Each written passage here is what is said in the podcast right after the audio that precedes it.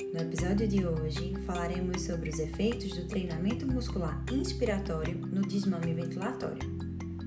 O desmame ventilatório ocorre pela interrupção do uso da ventilação mecânica e, se realizado de forma precoce, poderá evitar possíveis complicações devido à falta de atividade dos músculos inspiratórios, possibilitando ao paciente retornar à respiração espontânea.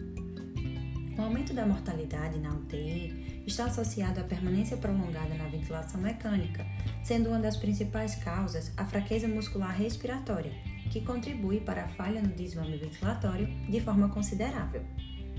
Para reduzir os efeitos deletérios da ventilação mecânica, faz-se necessária a aplicação de um protocolo de treinamento muscular inspiratório, TMI, que apresenta uma intervenção fisioterapêutica recrutando as fibras musculares e fortalecendo os músculos inspiratórios através de dispositivos que empregam carga alinear ou linear de pressão durante a inspiração.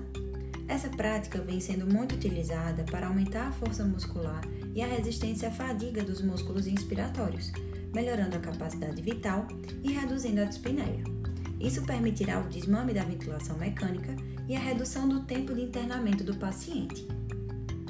Existem diversos aparelhos que podem ser utilizados para a realização do TMI, como o Power Brief Classic, Power Brief Plus, Power Brief K5 e também o Threshold. O paciente irá realizar uma série de exercícios com um desses dispositivos, impondo força inspiratória forçada para que venha vencer uma carga imposta. Como consequência, obterá aumento da força pulmonar e da mobilidade tóraco-abdominal, constatando assim ser um recurso fisioterapêutico seguro e eficiente.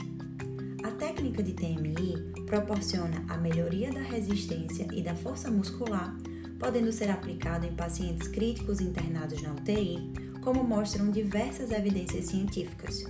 Os resultados de vários ensaios dispostos nas bases de dados demonstram que, pela prática desse treinamento, poderão ser obtidos efeitos como aperfeiçoamento da capacidade funcional muscular, diminuição da dispneia e aumento da resistência à fadiga dos músculos inspiratórios, potencializando a tolerância a exercícios, reduzindo o tempo de permanência na UTI e, consequentemente, a melhora da qualidade de vida.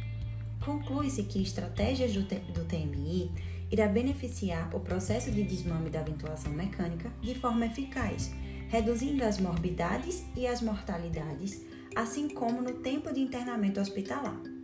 Então é isso, gente. Até semana que vem.